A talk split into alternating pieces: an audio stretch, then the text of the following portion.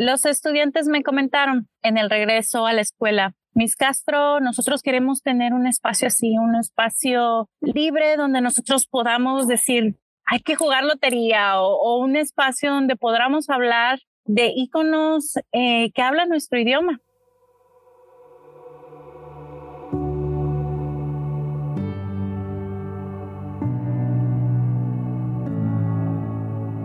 El día de hoy tenemos como invitada especial a Ileana Castro. Ileana es originaria de México, Veracruz. Vive en Seattle desde hace 20 años y hoy en día Ileana dedica su vida a ayudar a otros, especialmente a comunidades marginadas, a navegar el sistema educativo de Estados Unidos. Ella trabaja actualmente como especialista de familias y comunidad en Highline Public Schools. Te invito a que escuches las experiencias que ella tiene para compartirnos, cómo es que ella incursiona en el sistema escolar y todos los cambios y todas las actividades que ella brinda a la comunidad.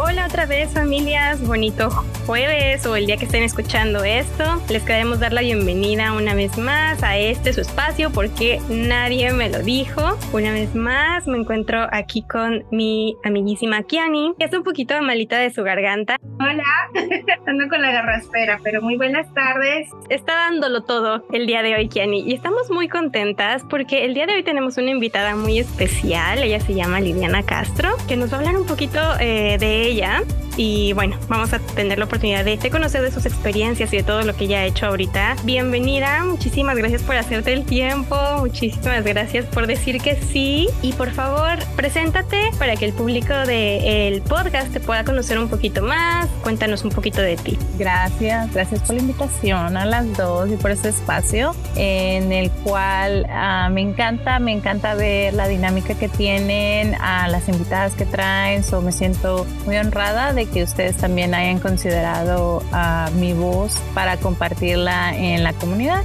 Y bueno, mi nombre es Liliana Castro y mucha gente me conoce por Lili. Tengo tres hijos, una hija, dos niños. Eh, estoy casada, actualmente vivo en South King County. alrededor de hace 10 años, un poquito más a lo mejor. Mi hija eh, estaba yendo a una primaria eh, aquí cerquita de donde vivimos y Ah, bueno, tú sabes, a veces la vida y los compromisos laborales no te dejan participar tanto en la vida de, tus hijos como uno quisiera. Eh, mi hijo Daniel, al, cuando era pequeño, era demasiado callado, él ah, no socializaba muy bien, entonces calificó para educación especial en el área de speech y en el área de socioemocional. Entonces, obviamente, todo empieza con nuestros hijos, ¿no? Ahí es cuando nos tocan muchas membranas de nuestro ser y pues ahí es cuando uno empieza a buscar, ¿no? A,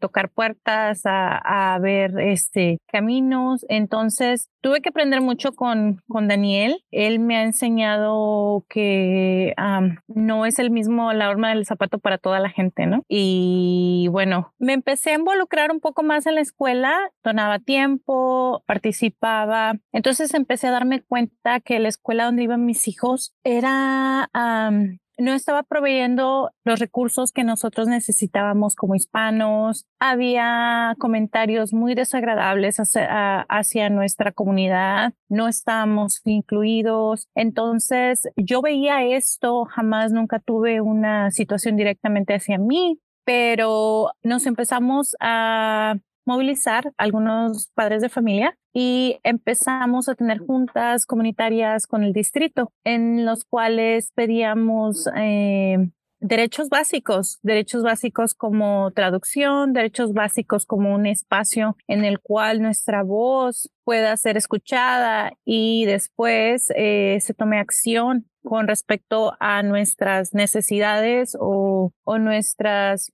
áreas de crecimiento que tenemos como humanos que somos. Entonces empezamos a hacer muchas cosas, empezamos a hacer festivales. Estoy hablándote de un Auburn que hace 10, 15 años era totalmente el Auburn que es, que es ahora. Es, era mayormente poblado por gente blanca. Entonces, las poquitas comunidades étnicas que no eran blancos, pues eran muy pequeñas, entonces todo el mundo nos, todos nos conocíamos. Y esa escuela en la que iban mis hijos era una escuela que destacaba por tener buenos eh, resultados en el ELA, que son los exámenes estatales que se realizan en primavera, pero también éramos 60% low income. Entonces, siempre fuimos así como que una escuela muy única y especial, porque hay muchos eh, pensamientos que dicen, si el estudiante eh, no está bien en la escuela, ah, es porque es de bajos ingresos. O si el estudiante no va bien en la escuela, ah, es que porque los papás no les interesa. Entonces nosotros estábamos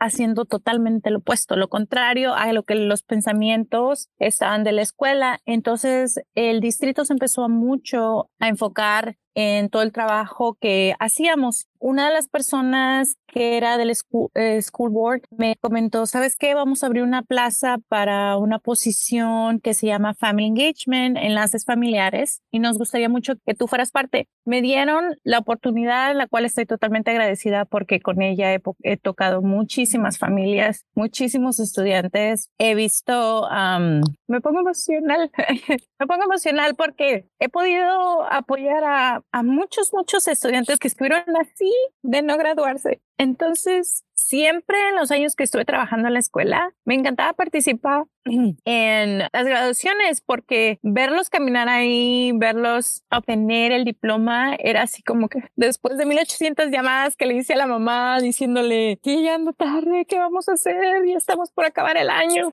pero siempre eh, orgullosa de los logros de cada uno. Eh, yo me enfoqué en el área de high school, en el área de preparatoria. Entonces, a mí me encanta, me encanta apoyar a los jóvenes en la búsqueda de quiénes son ellos. Siempre los llevaba a explorar como diferentes áreas en las cuales ellos podrían desarrollarse en el futuro, ¿no? Y hubo muchas prácticas que me ayudaron a poder establecer esas relaciones muy casuales, muy orgánicas, pero a la vez muy básicas para el éxito escolar de los estudiantes porque hay muchos estudios que nos han realizado en estos últimos años con respecto a los enlaces familiares y sabemos que cuando un estudiante tiene el apoyo de los padres y el apoyo tan siquiera de un miembro en la escuela, su asistencia cambia, los resultados en los exámenes cambian, el porcentaje de graduación eh, sube. son demasiados beneficios que podemos encontrar cuando eh, los enlaces familiares se desarrollan entre el distrito y o la escuela y los padres de familia. Entonces, Ah, bueno, a mí me encanta lo que hago. Ahorita estoy en una diferente, eh, en un diferente rol, estoy con primaria y no sé, a veces de esas veces que siempre le dices a, siempre yo decía, si estas familias hubieran tenido toda esta información cuando estaban en primaria, otra situación fuera. Entonces, no sé, el universo me escuchó y ándale, pues ahí vas a primaria. Estamos tratando de hacer lo posible para que todas estas familias que son nuevas en el país, que son familias que no hablan el idioma, familias que en ocasiones no tienen recursos, familias que no tienen hogares, familias que no tienen comida, todas estas áreas en las cuales uno considera que es lo la norma, a veces no es la norma. Entonces ahí es cuando nosotros entramos y somos la parte humana de, de, la institución que es este, la escuela o el distrito escolar. Otra práctica que nosotros hacemos es que al decir enlaces familiares, siempre trato de recibir a los padres de familia como si fueran royalty, ¿no? Ahorita estamos viendo mucho eh, lo de la reina de Inglaterra y bla, bla, bla, bla. ¿Por qué no tratarla así a una madre de familia que tiene dos trabajos, que, que a veces no puede, no sé, dejar a su hijo en la escuela temprano porque tiene que estar muy temprano en casa? Eh, perdón, en el trabajo y hace lo posible, ¿no? Por tener un techo eh, para sus hijos. ¿Por qué no tratar a, la gente así? Ver todas las fortalezas que ellos tienen y aparte, ustedes estaban comentando, ¿no? Eh, que todo lo que traemos se intersecciona con ser mamás. Entonces, cuando alguien entra, al menos a las escuelas que yo trabajo, no nada más es el padre, es, bueno, más que nada un ser humano y ese ser humano también trae conocimientos que a lo mejor yo no tengo, trae información o puntos de vista de, diferente manera. Entonces, la invitación que yo les hago es que no se limiten por el idioma o la educación que ustedes tengan, todos en cierta manera podemos aportar algo a la mesa. Si ustedes, por ejemplo, ven algún tipo de anomalía en la escuela, eh, busquen con quién compartir o como por ejemplo esa inquietud que ustedes tienen, exprésenla. ¿Por qué? Porque los distritos y las escuelas reciben fondos públicos para esta labor. Entonces, muchas veces nosotros estamos listos para hacer o dar muchos servicios, pero a veces no, no podemos conectar con la gente. porque Por mil razones. Entonces, si ustedes tienen algún tipo de curiosidad o quisieran tener una clase o yo no entiendo cómo manejar la aplicación de la escuela, todo ese tipo de concerns eh, son válidos y eh, nuestro staff está ahí para ayudarle y en muchas ocasiones es muy valioso que también nos digan las cosas que estamos haciendo mal porque solamente va a ser la única manera de que nosotros podamos crecer mejorar y ofrecerles un mejor medio ambiente a, a los estudiantes que es el segundo lugar donde pasan más tiempo. Entonces, siempre tenemos que tener una comunicación abierta para poder apoyar a los estudiantes. Lili, estoy así que se me está saliendo el corazón del pecho y tengo la piel chinita y qué bonito es este conocer a, a, una persona tan apasionada, con un corazón tan grande por la comunidad, por los jóvenes. En verdad te reconozco muchísimo el trabajo que haces, qué bonito trabajo, en serio, y te lo agradezco también desde mi parte de mamá, porque gracias a personas como tú, personas como yo tenemos la vida más fácil. Sí, Sí, sí, sí. Y a veces, em, mm, pues también tenemos nuestros propios retos, ¿no? Porque yo como madre, como inmigrante, como multilingüe, veo las cosas de una manera. Entonces, cuando estás abogando por las familias y por los estudiantes y lo estás haciendo con una persona que solamente ha vivido aquí, que solamente habla un idioma, que nunca ha estado en esa posición de que este sistema no es para mí, hay conflictos, claro que sí, entonces, pero ahí es cuando tenemos que trabajar en comunidad y cuando tenemos que usar las voces de todos porque, bueno, les puedo poner mil ejemplos, ¿no? Eh, rapidito les cuento, yo soy apasionada de los bailes folclóricos, de todos los eventos eh, latinos que pueda haber, cuando puedo asisto. Entonces hay un evento en Olimpia que se llama Día Legislativo de la Comunidad eh, Hispana Latina. Yo ya había ido en una ocasión, pero este segundo año contacté a una persona maravillosa que estaba organizando ese evento y le dije, ¿sabes qué? Tengo gente que quiere ir a ese evento, pero no tenemos transportación. Y ella me dijo, no te preocupes, yo ahorita te mando un camión, bla, bla, bla. Llegamos al evento y bueno, fue muy, muy interesante porque esta Dolores ese me fue el nombre, la persona que estaba con César Chávez, Dolores Huerta, eh, la estaban honorando y los estudiantes con los que iba no sabían quién era Dolores Huerta. Y yo de cuenta que estaba así como viendo a Beyoncé o, o a Bad Bunny, ¿no? Yo así súper emocionada. Eh, Dolores Huerta, para los que no sepan, eh, fue una persona que abogó muchísimo para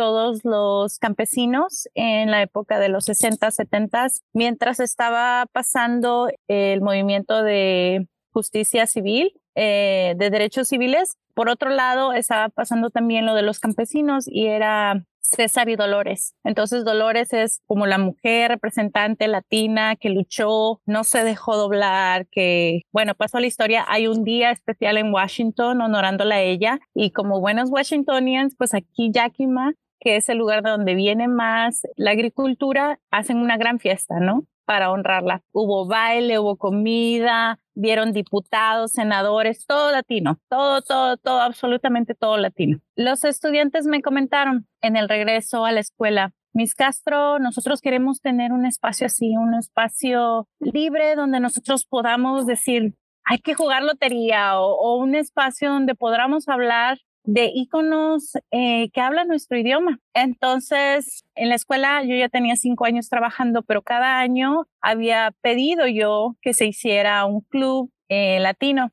y siempre me lo denegaban. Siempre no, no necesitamos eso por ahora. Entonces, ahora que me salió este grupo maravilloso de estudiantes, yo dije, ahorita, ahorita. Entonces, igual fuimos a pedir permiso, eh, queremos hacer esto y nos dijeron no. Y entonces yo les dije a los estudiantes, ¿qué aprendimos de Dolores Huerta, no? De ese día en el cual nosotros le escuchamos que las batallas no son de un día, que organizándonos podemos lograr grandes cambios si tenemos que juntar comunidad, la vamos a juntar. Entonces empezaron a recolectar firmas de estudiantes. En una escuela de 1.600 estudiantes lograron colectar 600 firmas, que es un número bastante significativo, podamos decir 30, 40% de, de todo el cuerpo estudiantil. Con las 600 firmas fueron con la representante de, de actividades y le dijeron, 600 estudiantes nos apoyan para que nosotros podamos abrir este club porque piensa que es un lugar seguro, libre, en donde nosotros podemos expresarnos y en donde si se ponen a pensar, son estudiantes que quieren estar en la escuela, que quieren estar libres de drogas, quieren estar libres de problemas, que quieren estar en un lugar seguro. ¿Por qué no les estamos ofreciendo esto? Entonces hubo muchas pláticas, yo tuve que meterme abogando por ellos, el club se dio y no solamente se dio el Club Latino, meses después se dio un club BSU, que es Black Student Union, la Unión de Estudiantes Negros. También se dio un club LGBTQ, también se dio un club Asia Americano y muchos otros más que se siguen agregando. Entonces, esto es un éxito no solo para nosotros, sino para todos esos grupos étnicos que a veces no tenemos las plataformas en las cuales podemos brillar por quiénes somos, por cómo nos vemos y por lo que traemos y quiénes son nuestros antepasados. Entonces, bueno, ya sabrán. Me encanta. Pues felicidades porque es un gran logro y justamente yo últimamente he estado pensando mucho en estas épocas, ¿no? O sea, septiembre, octubre, noviembre siempre me llena así como de saborcito mexicano porque digo, ay, viene el 15 de septiembre y el Día de Muertos y el pan de muerto y todas las festividades y como me encantaría. De hecho, uno de mis objetivos personales es llevar a mi hija a vivir un 15 de septiembre en México porque digo, yo quiero que vivas lo que realmente es sentir un 15 de septiembre en Zócalo la Ciudad de México, ¿no?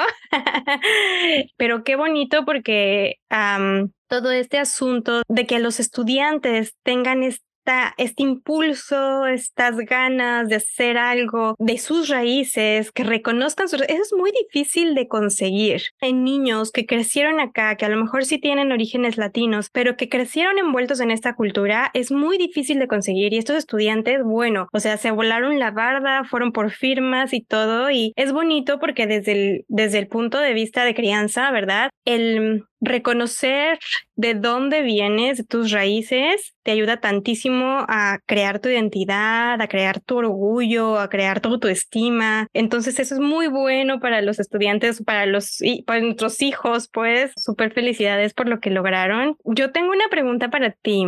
Ok, tú dices que empezaste todo esto hace 10 años, ¿no? O sea, como que hace 10 años que llegaste a Auburn y, y esto, bueno, que no era como es ahorita. Yo me imagino que ahorita ya es un poquito más flexible en ese sentido de lo que era antes. ¿Qué impacto tú dirías que creó en tus hijos el ver ser líder comunitario y ir a la escuela y pedir por tus derechos y por sus derechos y el ver todo como este desarrollo que has estado teniendo a lo largo de, estos años? Bueno, yo creo que uno de los honores más grandes que a veces me sucede es que mis hijos me comparten ah, mamá, fíjate que sucedió esto en clase o sucedió esto en la escuela y pues no estamos conformes, no estamos a gusto, pero eh, mi amiguito no le quiere decir a su mamá, ¿no? Entonces yo respeto esa decisión, pero lo que yo sí le digo a mi hijo es tráelo a la casa, tráelo a la casa y vamos a hablar, vamos a hablar qué es lo que pasó. Entonces, para mí es un gran honor que mis hijos reconozcan que si alguien viene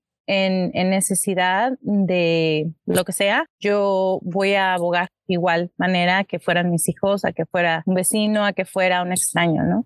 y que voy a realizar cambios. Entonces, para mí eso es algo que llevo sobre mis ah, hombros muy, es una carga, pero es una carga que, que me gusta, que me aviento y siempre busco la manera de que la voz del estudiante sea escuchada, porque muchas veces, ahorita no toqué tanto el tema, pero los estudiantes de educación especial no son incluidos en las mesas. Entonces, la gente está hablando de la educación del estudiante, pero el estudiante ni siquiera está ahí presente. Entonces, ponte a pensar, otras personas están decidiendo mi vida, pero no me tienen aquí. Y estamos, es, es una es una lucha constante que se hace diariamente, no es un cambio de la noche a la mañana, pero estoy muy agradecida que mis hijos o la misma comunidad, hace rato eh, tuve una llamada de una persona que no sabía nada de ella o, me mandan mensajes por las redes sociales, oye, tú sabes, tengo esta situación, ta, ta, ta, ta, ta. Y bueno, tres segundos, ¿no? ¿Qué dura? ¿Sabes qué? Te recomiendo que hagas esto, esto, esto. Déjame saber si te necesitas algo más o, o necesitas algún seguimiento o te puedo contactar con tal persona y, y ya es muy agradable, es muy agradable y a la larga una de mis metas es que quisiera ser eh, cónsul de la ciudad de donde vivo, por lo mismo, porque no hay personas latinas representando y esta ciudad y tiene mucha gente latina, entonces nuestra voz no está siendo escuchada y pues a veces toca, ¿no? A veces toca ser la persona que, que va abriendo camino para los que vienen atrás de nosotros. ¿Cuántos años tiene tu hijo ahorita? Tiene 14. Imagínate, es un adolescente. Qué gran honor y qué gran tranquilidad. Que, o sea, seguramente habrá sus retos, ¿verdad? Como cualquier adolescente, pero mm, ¿qué no es el, el objetivo de todos nosotros como papás, que nuestros hijos adolescentes vengan y nos pregunten y tengan la confianza de traer al amiguito, porque el amiguito no tiene la confianza de ir con sus papás, pero sabes que mi mamá, no porque sea la cool que le va a decir que sí a todo, sino porque es la persona que me va a apoyar. ¿No? Porque es la persona que sé que va a alzar la voz por mí y va a alzar la voz por ti. Entonces, no, pues qué gran honor y también te felicito muchísimo por eso, te reconozco, te lo juro que aquí, o sea, tú aquí me tienes. Te lo dije, Ana, que es una chingonería esta mujer.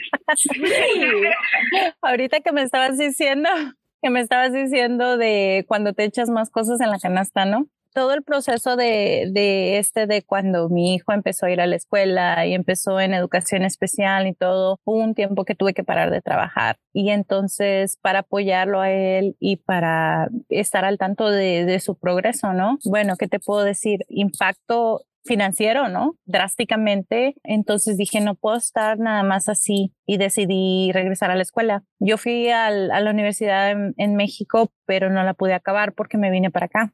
Entonces, siempre me quedé con esa cosquillita. Ahorita eh, estoy estudiando para, para mi BA. Me está tomando tiempito, pero ahí la llevo, ahí la llevo. Y yo recuerdo que había noches en las que no empezaba a hacer la tarea a las once y media de la noche, acababa a las tres de la mañana, a las seis de la mañana ya tenía que pararme para alistar a todos los niños. Ahorita estoy sentada y, y puedo respirar, pero en esos días era muy difícil para mí sobrellevarla y yo creo que yo lo hice gracias a mi gente que me estuvo alrededor apoyándome, mi mamá, mi esposo, mis amistades, la señora que me cuidaba a mis hijos, que a veces tenía que ir a dejársela por una hora, a dejárselos por una hora porque tenían que ir a hacer un examen. Gracias a eso pude salir adelante. Entonces, sí, y aparte estar en las en las juntas y estar en los eventos y estar aquí y allá. Entonces sí, a veces a veces uno se echa más de la cuenta de lo que,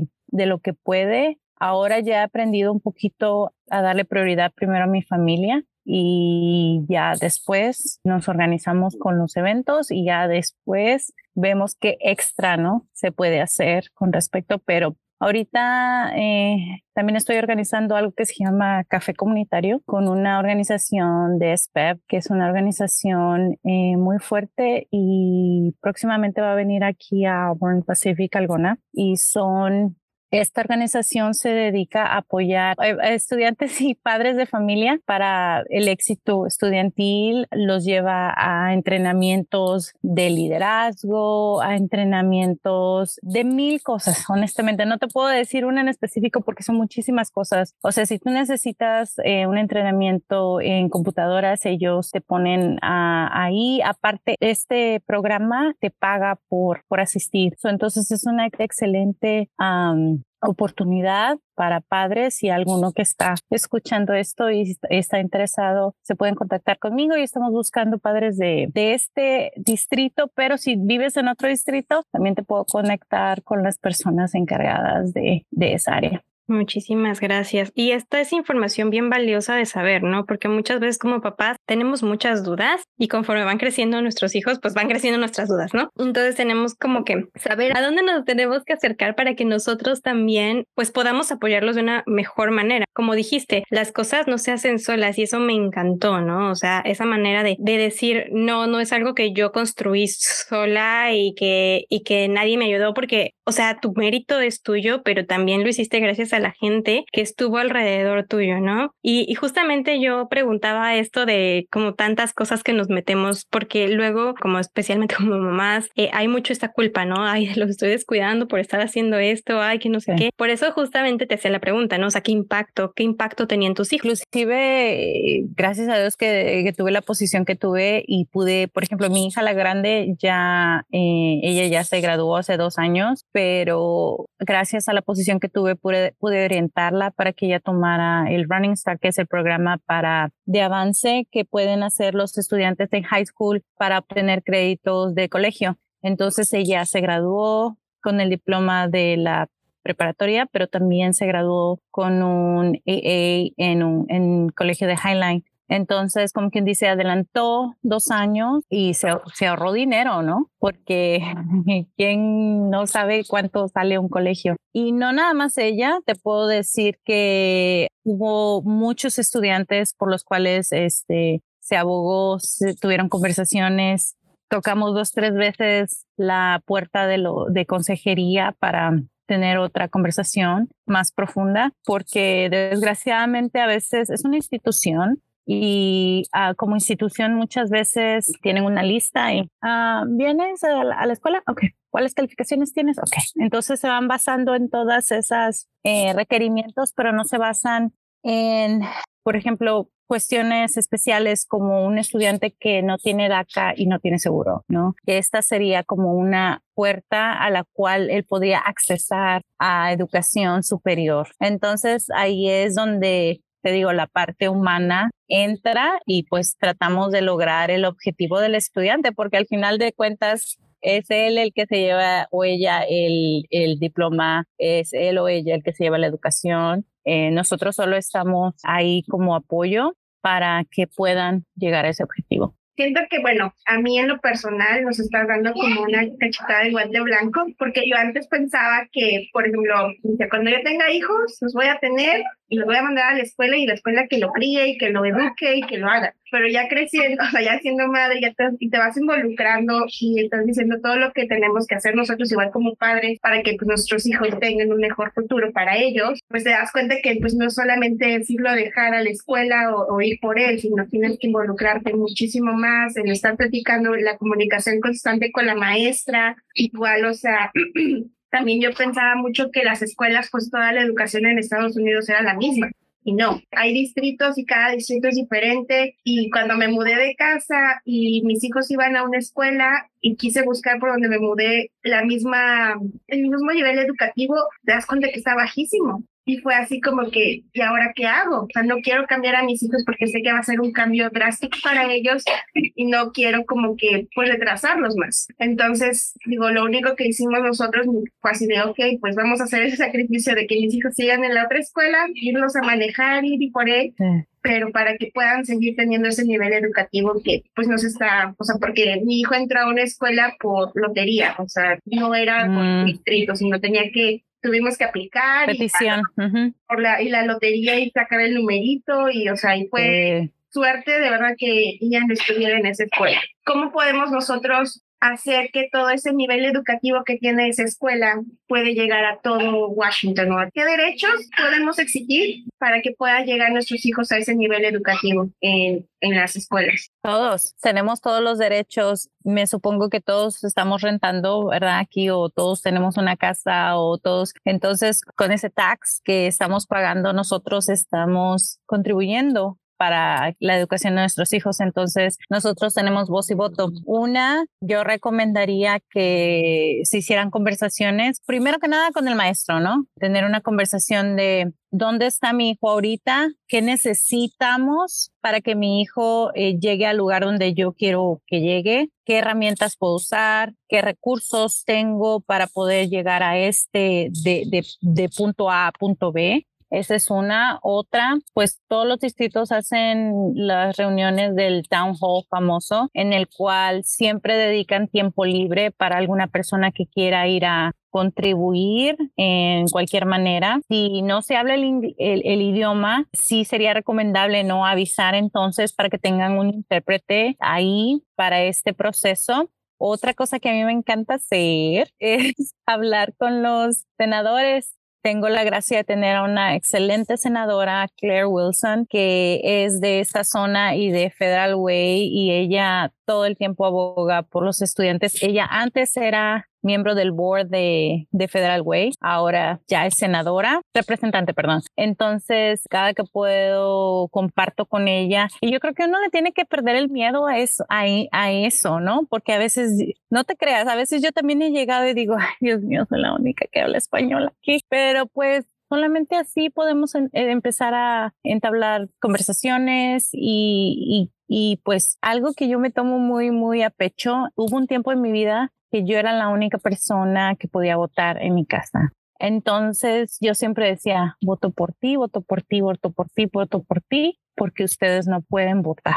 Entonces yo tomaba eso muy a pecho. Yo siempre he votado en, en cada oportunidad que he tenido porque hay muchos que no pueden. Entonces mi voz tiene que ser escuchada no solo por mí, sino por todas las otras personas que, que no pueden hacerlo. Entonces, el contacto se hace a nivel local con tu maestro, uh, con tu distrito, con tu príncipe, a nivel uh, mayor, a nivel estatal, con tu representante senador y bueno, el cielo es el límite, ¿no? Si se necesita hacer una carta directamente al, al, presidente, ¿por qué no? Otra cosa que a lo que comentabas, Kiani, a las conferencias que se realizan en noviembre son cruciales para la educación de nuestros hijos. A muchas escuelas las manejan de diferente manera pero lo que yo sugiero es que si en dado caso el tiempo y el día que te ofrecieron no te funciona, pues pidas eh, algún tipo de sustituto, ¿no? O en la tarde o, otro día o, mándame un mensaje de voz. Si me entiendes, eh, la creatividad eh, está tecnológicamente disponible pero a lo que voy es que también hay veces que ese tipo de, valioso tiempo que tenemos, que es muy cortito, eh, lo utilizamos solamente en escuchar eh, cosas negativas, no trae la tarea, no trae esto. Eso es algo que se puede hacer en otro momento. Ahorita, ese tiempo que tenemos destinado tú y yo, lo quiero para ver en cómo voy a apoyar a mi hijo, con qué herramientas y recursos eh, cuento yo para que mi hijo, si está en una D, suba a una C, si está en una C, suba a una A, cosas por ese estilo, ¿no? Y no tener miedo a, hacer este tipo de preguntas. Y si, y si sientes como incomodidad, acércate a un miembro de, de la escuela, ¿no? Que te pueda, o, o al distrito o al Príncipe, ¿sabe que Yo quisiera hacer preguntas, pero la verdad que no sé qué preguntar. Bueno, mucha gente te da las preguntas ya que tú puedes hacer. Es un listado de preguntas y ya tú nada más escoges las que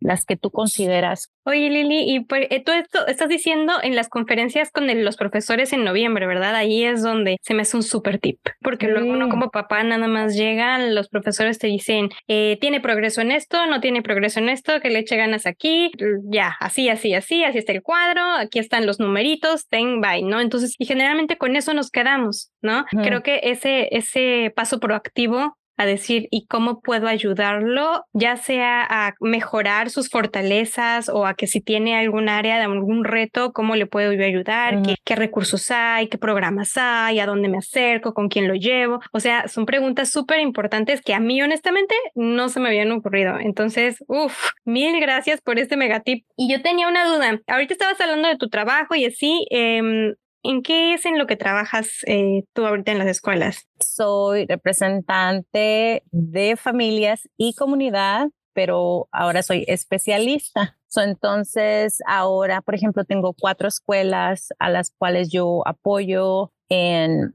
maneras como podemos tener una mejor participación de familias, en las cuales cómo podemos hacer un líder, ¿no? Un líder eh, en la comunidad. Bueno, no hacerlo, sino que ya está hechito, pero como darle ese espacio para que ese líder pueda crecer. Y no solo como papá, sino también como estudiante. Tenemos también grupos comunitarios en los cuales, por ejemplo, nos reunimos una vez cada tres meses, pero escogemos el tema que nos vamos a reunir para el próximo mes. Uno de los temas de el año pasado fue ciberbullying, tú sabes, regresando de, de, la escuela en línea, cómo lidiar con esa situación. También hemos hablado de, en, en dado caso de algún acoso o algún problema, cómo lo reportamos, cuál es el proceso, todo ese tipo de desarrollo profesional, yo estoy al tanto encargada para llevarlo a cabo en cada una de las escuelas. Genial. Fíjate que yo ni siquiera sabía que existía esta posición. O sea, yo creí, dije, ¿pero qué eres? ¿Eres consejera? ¿Eres maestra?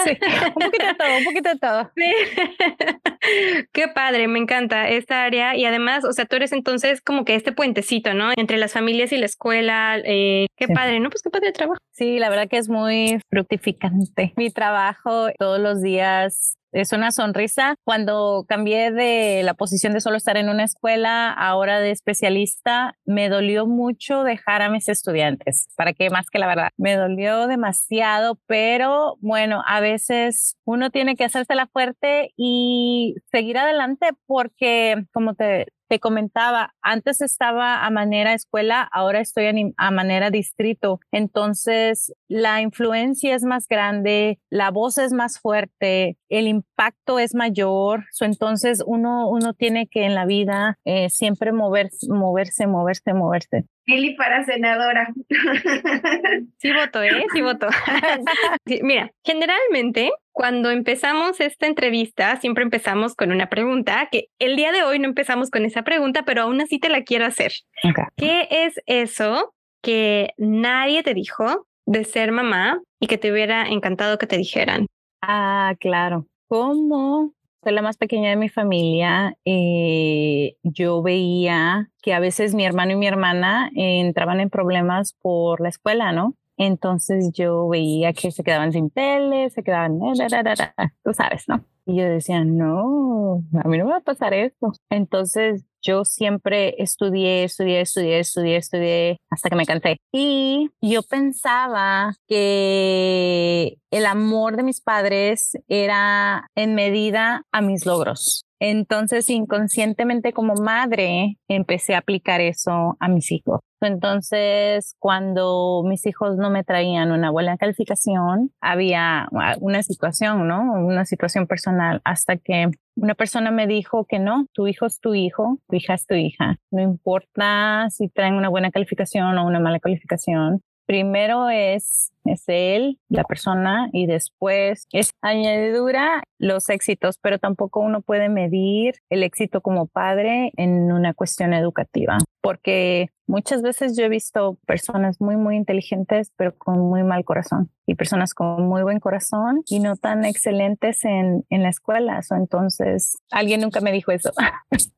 Y si tuvieras un mensaje que quisieras decirle a los papás que están escuchando esto o a las familias que están escuchando esto, como un mensaje final, eh, ¿cuál sería? Ah, creo que todos traemos nuestras propias impresiones, memorias, juicio de nuestro sistema educativo de nuestros países y por esa misma razón, porque a muchos no nos trataron de la manera que debía como ser humano que éramos, piensan que en Estados Unidos la escuela es lo mismo, entonces prefieren no participar por completo en, en, la escuela por sus propias experiencias anteriores. Pero yo les quisiera pedir que, bueno, uh, nos den una oportunidad porque en verdad estamos tratando de hacer un cambio estamos tratando de apoyar a todas esas familias que usualmente no tienen los recursos, que usualmente no tienen el conocimiento para navegar este sistema. Estamos ahí para apoyarlos y estamos ahí para crecer juntos porque yo creo que yo soy fiel, fiel, fiel creyente de que si nos apoyamos entre todos, crecemos como comunidad y a la vez de crecer comunidad, impactamos al mundo. Entonces, siempre tratar de educar al futuro ciudadano del mundo, porque tú nunca sabes a dónde van a terminar tus hijos. Sí, Lili, me ha encantado conocerte, me ha encantado conocerte, en verdad, digo que tengo el corazón lleno en la piel chinita, tengo ganas de abrazarte. Muchas gracias por, una vez más, por hacerte el tiempo y gracias por acercarnos esta información tan valiosa a nosotros y a las familias que escuchan este podcast. Mil, mil, mil gracias por estar aquí. De nada, espero no se les ha aburrido. No, claro que no. Digo que, o sea, nosotros, bueno, a mí en mi caso me hice una cachetada con guante blanco, que es lo que debemos hacer como padres. O sea, eso era como una idea que yo tenía arraigada de, desde México. Muchas gracias, Lili, nuevamente. Disculpen la voz de, de, perro. Cuídate mucho, me dio gusto verlas, saludarlas y un placer tenerte aquí. Y cuando gustes, este es tu espacio, Lili, que tengas nuevas noticias, nuevas técnicas, tácticas para poder motivar a la gente, aquí está tu espacio. Aquí estaremos. Y ah, nada más quería finalizar diciéndole a todos que eh, celebremos nuestra herencia cultural y mostremos nuestro orgullo. el mexicano, hondureño, salvadoreño, de donde tú quieras que sea, de donde tú seas, muestra, muestra tu orgullo, porque ¿quién no llora cuando escucha su himno nacional? Manera bien chinita.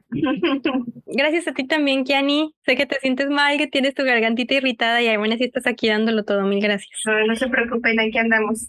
Por amor a la... Y, y, gracias a todos ustedes que nos están escuchando. Um, ya saben, el espacio está abierto. Si alguien tiene un mensaje súper cool que compartir con todos los papás. Ya saben que en este espacio uno no tiene que ser experto en crianza, nadie es experto en crianza empezando por ahí. Si ustedes tienen alguna experiencia, alguna vivencia, algo, alguna enseñanza que les haya dejado la paternidad y quieran compartirla, este es su espacio. Pueden contactarnos a mí o a Kiani. Nuestros contactos están en las notas de este episodio. También les voy a dejar el contacto de Lili por quien quiera contactarla también a ella, que tenga preguntas, que tenga sus hijos en Melbourne y que quiera eh, saber más cómo funciona esto, cómo se pueden involucrar, también pueden contactarla a ella. Y nos estamos escuchando pronto.